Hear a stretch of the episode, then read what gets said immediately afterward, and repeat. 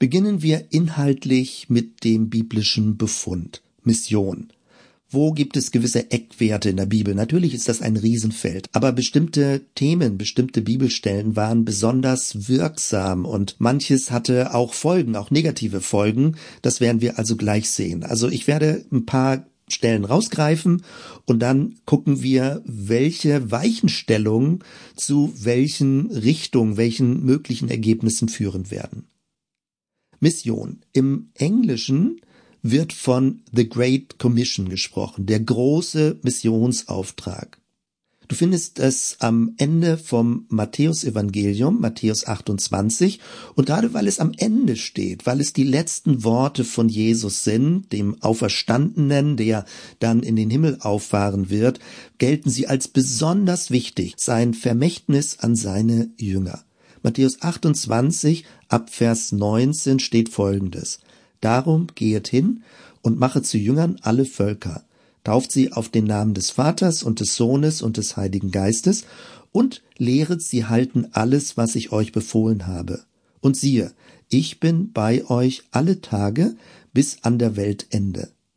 Diese Worte, diese letzten Worte von Jesus gelten als extrem wichtig und ganz viel leitet sich daraus ab. Kurz zu diesem Bibelvers, zu diesem Bibeltext. Es steht also, macht zu Jüngern alle Völker. Alle Völker. Damit sind ja nicht unbedingt heutige Nationen gemeint, sondern eher Ethnien, eher Sprachgruppen, alle Menschen. Was meint dieses alle? Heißt das wirklich, dass jeder Mensch damit erreicht werden muss? Dann ist das ja schon vieles missglückt, weil Menschen sterben, bevor sie es gehört haben. Also das ist ein großer Antrieb, dass viele Menschen weltweit bei der Geburtenrate die Botschaft von Jesus hören, das Evangelium verkündigt bekommen. Und wenn hier steht, mache zu Jüngern, dann spürt man schon, es ist eine Aktivität. Und manche leiten daraus dann wirklich weltweite Strategien ab, wie der sogenannte große Missionsauftrag erfüllt wird. Und es steht hier, vor dem Ende der Welt wird das irgendwie geschehen, weil Jesus sagt, bis zum Ende der Welt ist er dabei. Und dieser Auftrag scheint ein Auftrag zu sein vor seinem Wiederkommen, also vor Ende der Welt. Macht zu Jüngern. Wenn man da ins Griechische reinguckt, dann ist das das Hauptverb, macht zu Jüngern, und danach kommen Partizipien, nämlich macht zu Jüngern, taufend, lehrend und dass sie dann eben das halten. In früheren Bibelübersetzungen wurden diese Partizipien mit in dem übersetzt. Und da fängt es an, verhängnisvoll zu werden. Machet zu Jüngern alle Völker, indem ihr sie tauft auf den Namen des Vaters, des Sohnes, des Heiligen Geistes. Heißt das, es kann Zwangstaufen geben, indem man jemanden tauft, wird er zum Jünger? Wie geht das? Bei allen Bibeln ist das sehr spannend, wie sie bis heute es übersetzen. In dem wird nicht mehr übersetzt, das ist inzwischen korrigiert, aber es gibt immer noch unterschiedliche Punktationen. Die Lutherbibel macht einen Doppelpunkt. Mache zu Jüngern alle Völker, Doppelpunkt. Tauft sie auf den Namen des Vaters, des Sohnes, des Heiligen Geistes. Macht zu Jüngern und dann taufen. Die Einheitsübersetzung macht ein Semikolon. Die Elberfelder Bibel macht ein und, macht zu Jüngern alle Völker und tauft sie auf den Namen des Vaters und so weiter, denn so könnte man Partizipien auch anschließen. Man merkt also allein schon, wie ein Bibeltext übersetzt wird, kommt eine unterschiedliche Richtung rein, je nachdem sogar welche Punktation verwendet wird, ein Doppelpunkt oder ein Semikolon. Dann gibt es eine andere Bibelstelle, die auch bedeutsam ist, Matthäus 24, 14, und es wird gepredigt werden, dies Evangelium vom Reich, in der ganzen Welt zum Zeugnis für alle Völker und dann wird das Ende kommen.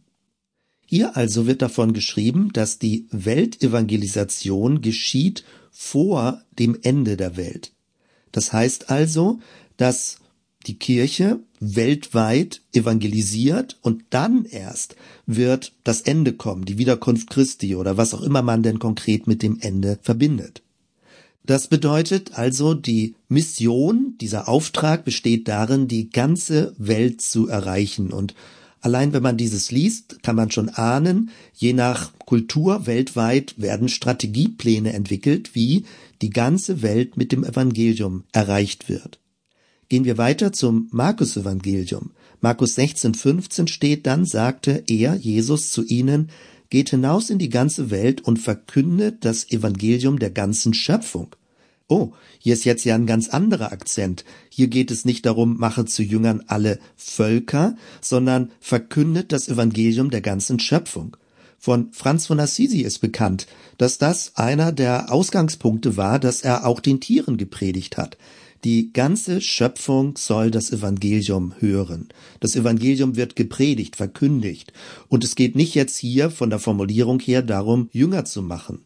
Nun, beides muss man nicht gegeneinander stellen, aber ich möchte schon anfangen darauf hinzuweisen, es gibt unterschiedliche Akzente, je nachdem, welchen Bibeltext man wie gewichtet.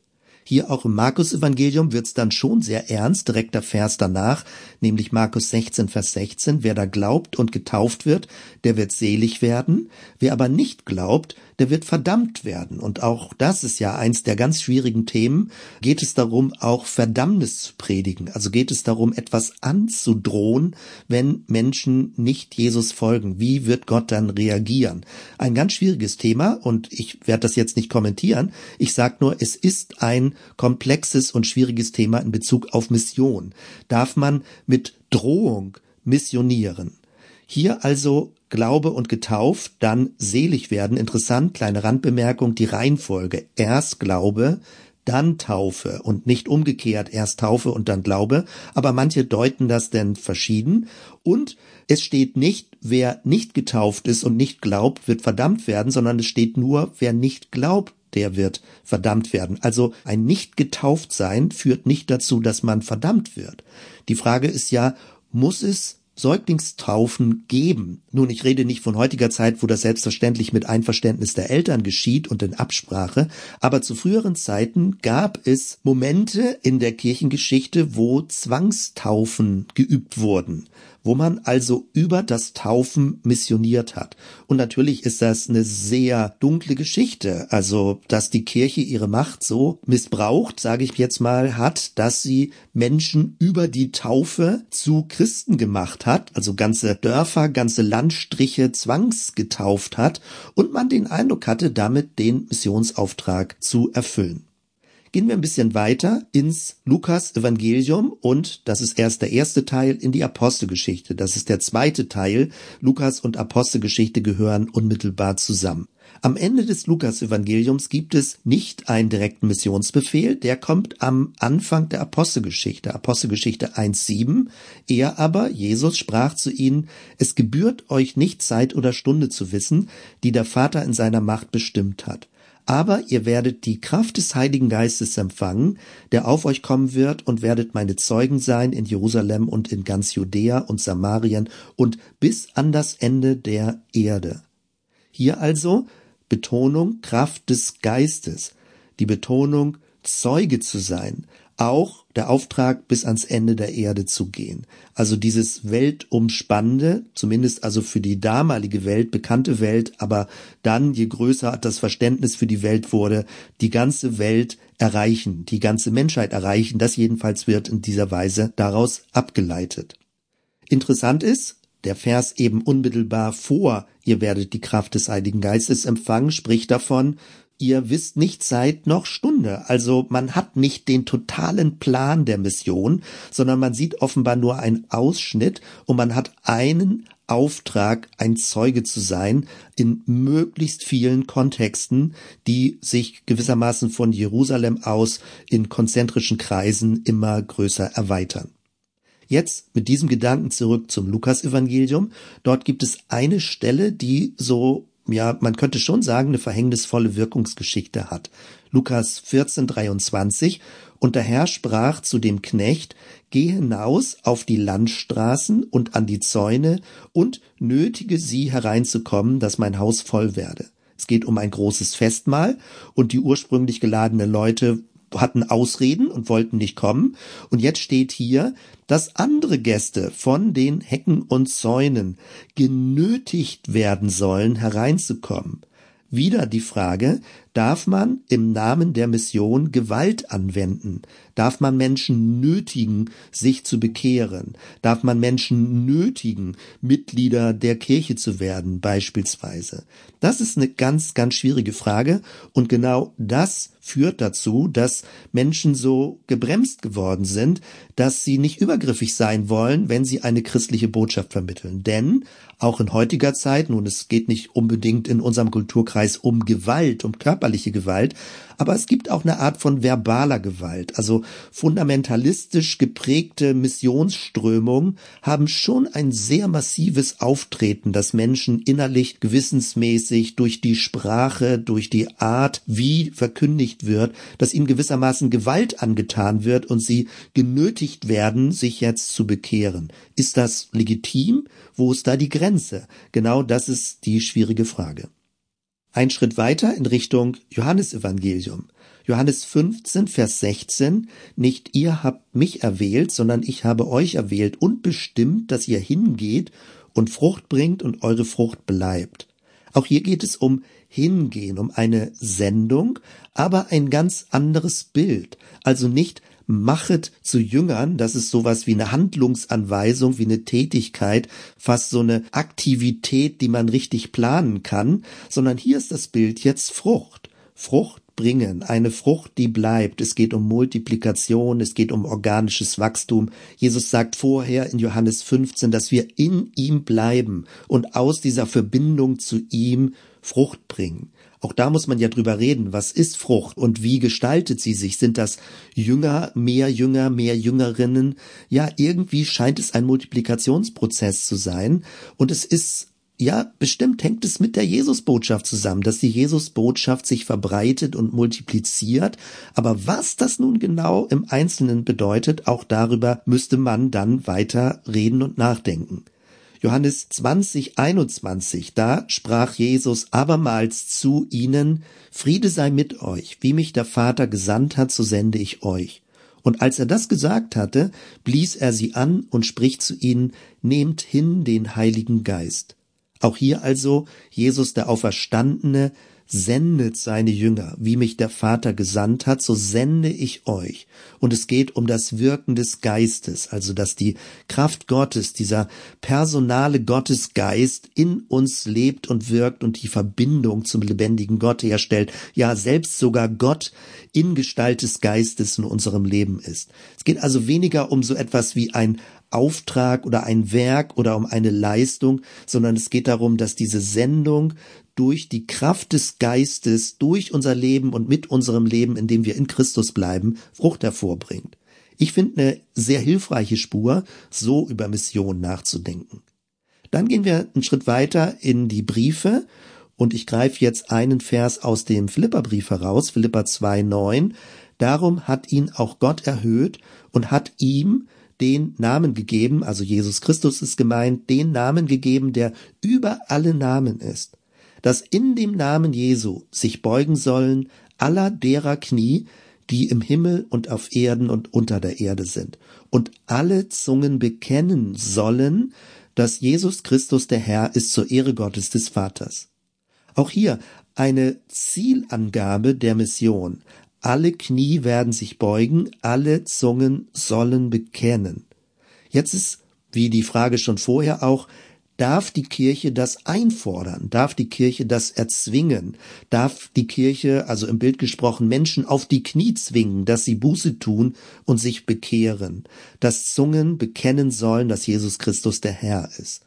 Das würden Leute intuitiv verneinen und sagen, nein, Glaube, das hat nichts mit Zwang zu tun, das verträgt sich nicht. Aber wenn wir uns die sechs Missionskonzepte ansehen oder die sechs Verständnisse, dann fragt man sich, ja, gibt es da nicht doch irgendwie einen unterschwelligen Ton, dass man einzelne Menschen nötigt auf verschiedene Weise, dass man erwartet, dass die Zunge bekennt, dass die Knie sich beugen? Ist es nicht doch irgendwas Grundlegendes da drin? Und das werden wir uns ein bisschen bisschen genauer angucken. Ein weiterer Bibelvers, 1. Timotheus 2, Vers 4, ein Satz, der vorher beginnt, geht denn weiter, Gott, welcher will, dass alle Menschen gerettet werden und sie zur Erkenntnis der Wahrheit kommen. Hier sehen wir ausdrücklich formuliert, Gott will, dass Menschen gerettet werden und sie zur Erkenntnis der Wahrheit kommen und die Betonung, dass alle Menschen gerettet werden. Die Frage, die sich jetzt aber daraus ableitet, und das ist eine der Schlüsselfragen für Missionsverständnisse, wann erfüllt sich dieses alle? Wann soll es sich erfüllen?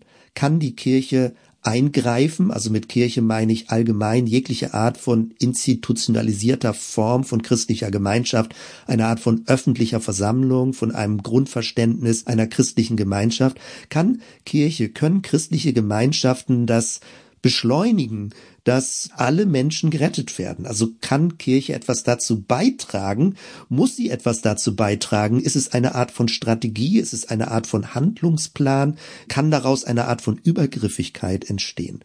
Das ist die schwierige Frage. Wann soll sich dieses alle erfüllen? Ein nächster Vers, 2. Timotheus, jetzt 2. Timotheus 4, Vers 2, predige das Wort, stehe dazu, es sei zur Zeit und zur Unzeit, Paulus schreibt das an Timotheus, weise zurecht, drohe, ermahne mit aller Geduld und Lehre. Da kann man schon ahnen, auch eine verhängnisvolle Wirkungsgeschichte. Predige das Wort zur Zeit und zur Unzeit, also belästige Leute, egal ob es jetzt gerade passt oder nicht passt. Wichtig ist, dass du ihnen die Wahrheit sagst. Und je abweisender sie sind, desto massiver musst du ihnen die Wahrheit sagen, weil es ist ja wichtig, dass sie hören, dass sie, wenn sie Jesus nicht annehmen, verloren sind. Also das ist eine Art von Verantwortung, die auf deinem Leben drauf liegt und du bist dafür zuständig, dieses Wort zu predigen, zu verkündigen, weiterzusagen, zur Zeit, aber auch zur Unzeit, also wenn es völlig unpassend ist. Und du sollst sogar drohen, du sollst ermahnen. Das ist genau die Schwierigkeit, wir haben es schon an mehreren Stellen eben angesprochen. Wie aufdringlich darf man sein? Leute sagen dann, ja, alles geschieht aus Liebe, die Wahrheit muss auch ernst und klar und direkt und deutlich sein, aus Liebe. Also mit dieser Begründung, etwas geschieht aus Liebe, darf man dann alles machen. Man darf übergriffig sein, man darf strenge Worte verwenden, man darf drohen, alles aus Liebe angeblich. Das ist wieder die Frage. Wo ist die Grenze und passt das irgendwie stimmig zusammen, wenn man die Bibeltexte so auslegt? Und ganz schwierig wird es, wenn man zu all dem, was ich schon eben gesagt habe, noch eine Stelle aus dem ersten Teil der Bibel dazu nimmt, nämlich aus dem Buch Hesekiel. Und dort steht in Hesekiel 3, Vers 18, wenn ich dem Gottlosen sage, du musst des Todes sterben, und du warnst ihn nicht, das ist ja an Hesekiel geschrieben, aber es wird dann verallgemeinert. Und du warnst ihn nicht und sagst es ihm nicht, um den Gottlosen vor seinem gottlosen Wege zu warnen, damit er am Leben bleibe. So wird der Gottlose um seiner Sünden willen sterben, aber sein Blut will ich von deiner Hand fordern. Wenn du aber den Gottlosen warnst, und er sich nicht bekehrt von seinem gottlosen Wesen und Wege, so wird er um seiner Sünde willen sterben. Aber du hast dein Leben errettet.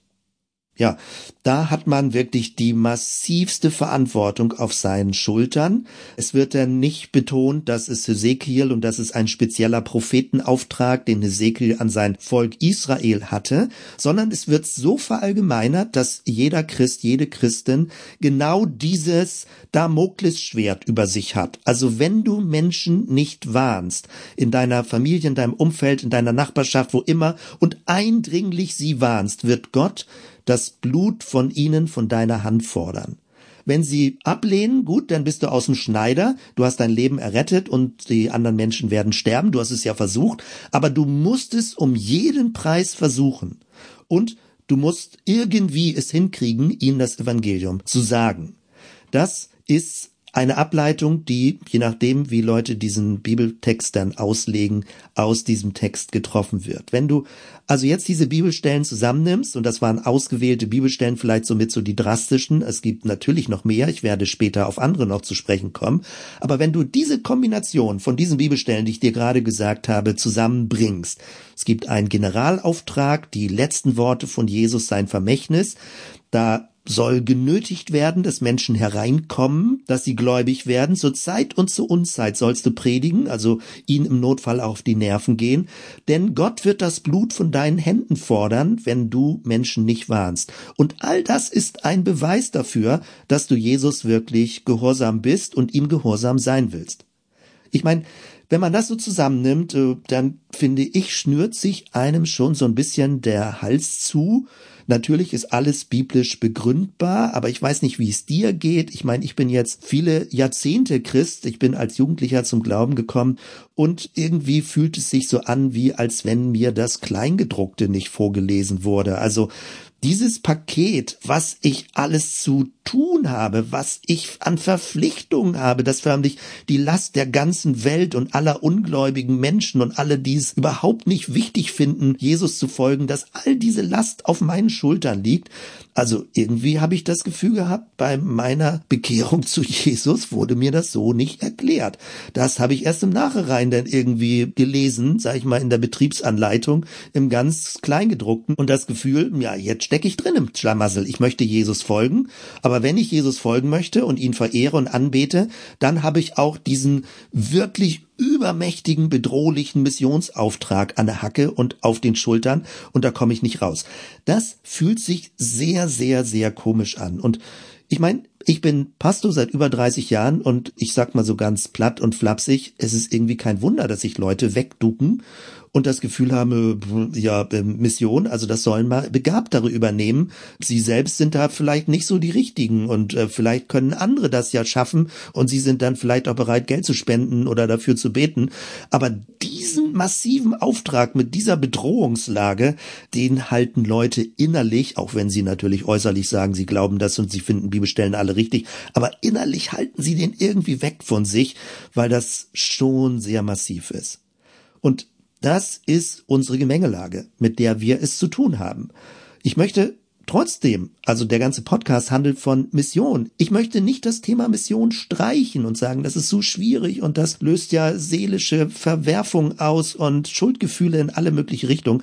Darum geht's mir nicht, sondern natürlich ist es an sich ein positives Thema. Aber woran liegt es, dass es nicht als positiv wahrgenommen wird?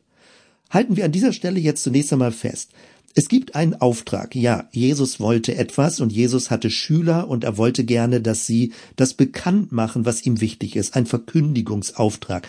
Ein Auftrag, etwas zu tun, zu handeln, sich am Vorbild von Jesus zu orientieren oder die Botschaft in Jesus zu verbreiten. Ja, das ist doch biblisch eindeutig. Und das finde ich ist auch nicht das Problem. Also wenn man begeistert von einer Person ist, ist man bereit auch weiterzutragen, was dieser Person wichtig war.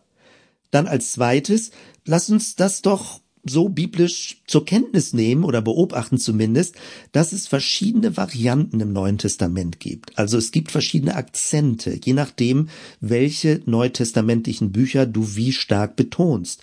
Der große Missionsauftrag, Great Commission, ist Matthäus 28.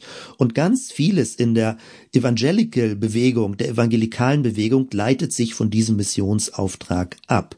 Und andere Stellen, die auch bedeutsam sind, sind dann ja manchmal so ein bisschen ins Hintertreffen geraten. Die werden wir uns ein bisschen weiter noch ansehen.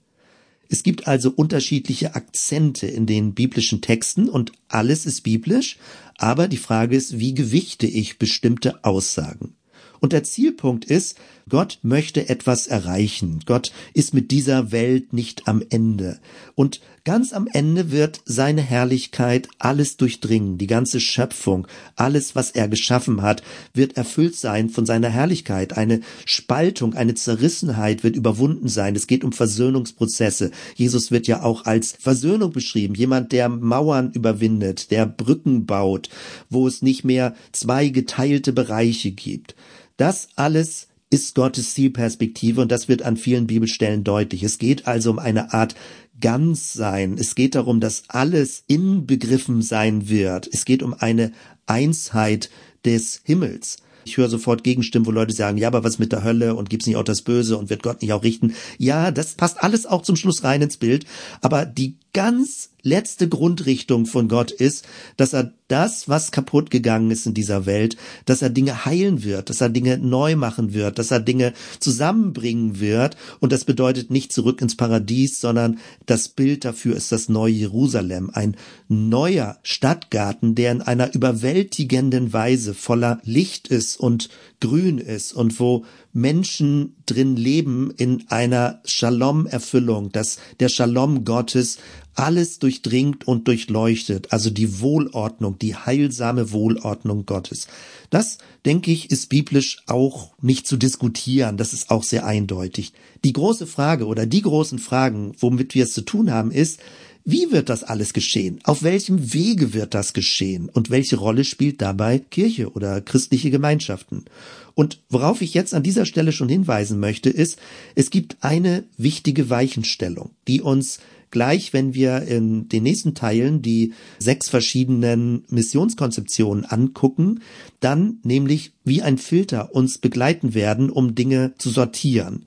Diese wichtige Weichenstellung hat mit folgender Frage zu tun. Wann wird das alles geschehen? Wie wird es geschehen? Wann kommt Gottes Mission in dieser Welt zum Ende? Es hängt nämlich auch mit dem Zeitverständnis zusammen.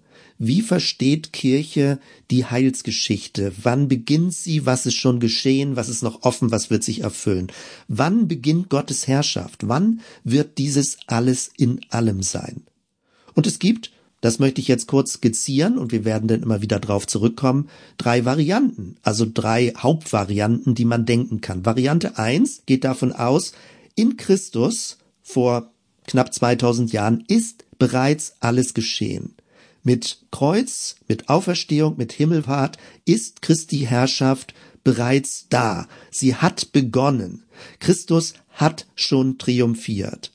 Wenn Kirche das jetzt so deutet, dass sie sagt, es ist schon alles geschehen, jetzt geht es darum, es in dieser Welt umzusetzen. Also wenn Kirche sich als Instrument Gottes versteht, genau diesen Triumph des Christus in der Welt zu gestalten, auszubreiten, bekannt zu machen, dann kommt man in gewisse Entwicklungsrichtungen. Es geht um die Ausbreitung dieses Triumphes Christi, dass Christus schon zur Rechten Gottes sitzt, dass er schon Herr ist und auch dafür gibt es ja Bibelstellen, völlig klar. Es ist also schon etwas gegeben und jetzt wird die Gnade Gottes, die in Christus schon da ist, Menschen verkündet oder ganz direkt eben ihnen vermittelt, also im negativen Sinne übergriffig vermittelt. Und dann ist alles Spätere nur noch eine Vergewisserung. Daraus kann entstehen, dass Kirche sehr dominant auftritt, eine Christianisierung oder wenn man es nicht Kirche nennt, das Reich Gottes im umfassenden Sinne. Es geht um eine Art von Restauration. Alles wird wieder so wie im Paradies. Es ist ja schon wieder gegeben in Christus eine Wiederherstellung. Oder Gott ist bereits so in der Welt, dass wir ihn nur noch entdecken müssen, wo er handelt und uns diesem Handeln anschließen sollen. Wir werden uns das gleich ein bisschen genauer ansehen, wie diese einzelnen Konzeptionen in Einzeldarstellung aussehen. Die zweite große Variante ist genau umgekehrt. Also die geht nicht davon aus, es ist bereits alles geschehen. Ja, von den biblischen Texten steht das so. Aber der Fokus liegt mehr darauf, es wird geschehen, also es geht darauf zu, dass die ganze Welt das Evangelium hört und missioniert wird. Und das geschieht vor der Wiederkunft Christi. Also es ist nicht etwas, was Gott am Ende tut, sondern es geschieht jetzt als Auftrag der Kirche. Die Verkündigung bis an die Enden der Erde. Durch die Kirche ist das erreichbar, es ist strategisch planbar. Kirche muss dabei aktiv werden und manche vertreten sogar die Position, man kann eben die Wiederkunft Christi beschleunigen, gerade indem man viel missioniert. Also die Weltmission bis ans Ende der Erde. Und je mehr man das beschleunigt, desto früher wird Christus wiederkommen. Diese Ganzheit oder ich nenne das die Einsheit soll schon vor dem Ende erreicht werden. Und ja, je nachdem, welche Konzeption man vertritt, man kann es sogar erzwingen, man kann Menschen nötigen, man kann es beschleunigen. Alle sollen die Knie beugen.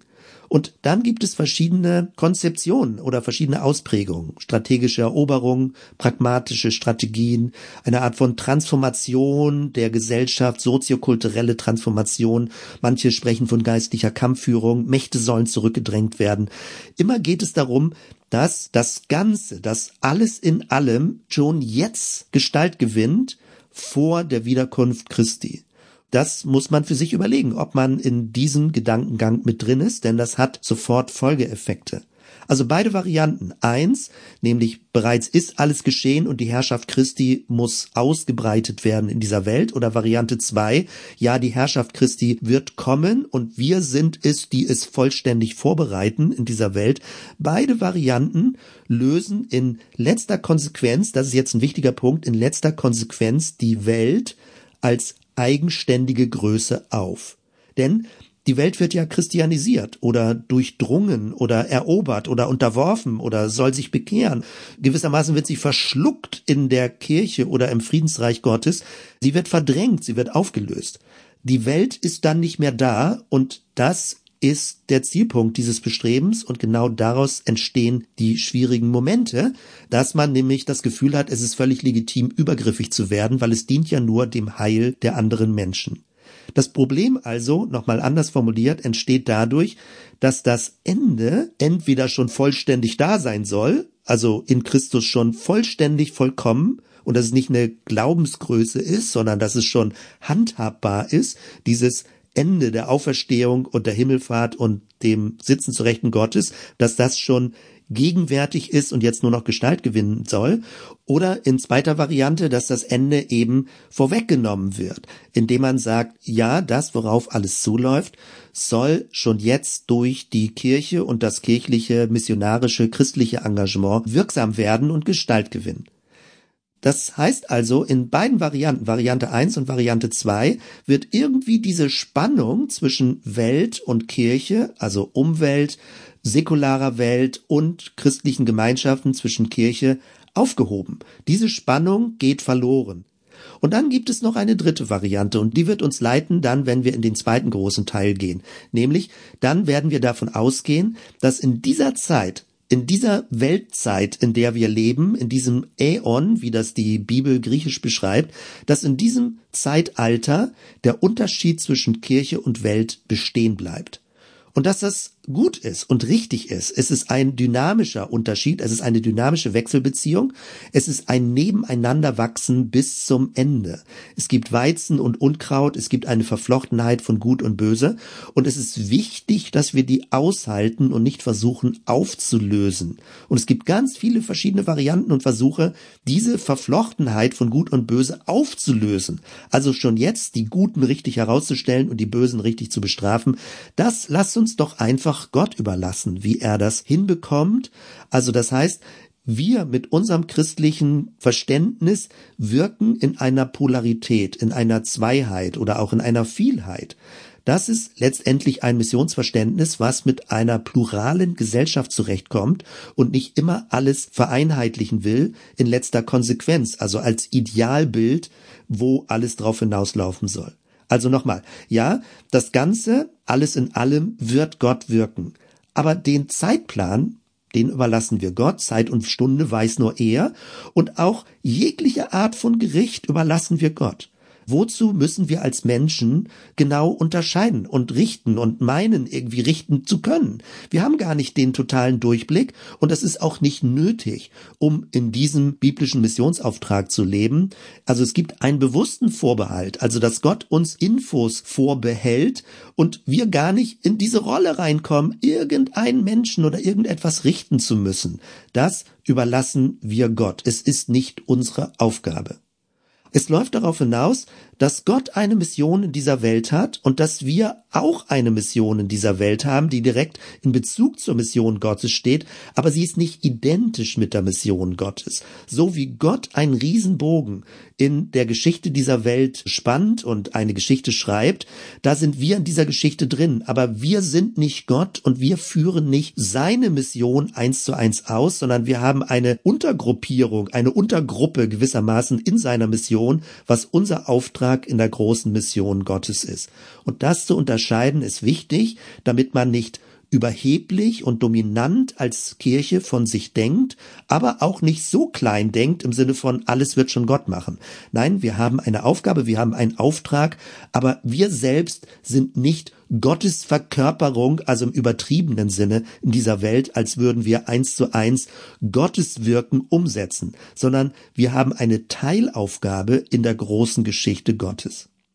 Wenn ich das so mit verschiedenen Worten umschreibe und immer noch mal eine Schleife drehe, dann hoffentlich wird das deutlich, je nachdem, welche Weichenstellung man nimmt oder wo man abzweigt, in welche Richtung man die Logik weiterführt, kommen ganz unterschiedliche Folgeeffekte zustande. Ein anderes Selbstverständnis von christlicher Gemeinschaft, zum Teil auch andere Aspekte im Gottesbild, die plötzlich bedeutsam werden, ein anderes Verständnis von der säkularen Gesellschaft, viel mehr Respekt und Achtung und Wertschätzung. Wir werden das später sehen, wie wichtig die säkulare Gesellschaft auch ist, damit eine christliche Gemeinschaft ihre Aufgabe und ihre Identität findet. Also es geht gar nicht darum, das aufzulösen, dieses dynamische Spannungsverhältnis. Und es hat ganz viele Folgeeffekte für die Motivation, warum wir das überhaupt tun, tun, warum wir Dinge von Jesus erzählen oder ins Gespräch bringen, die innere Lebensstimmung und auch die Haltung, wie wir gegenüber anderen Menschen auftreten, also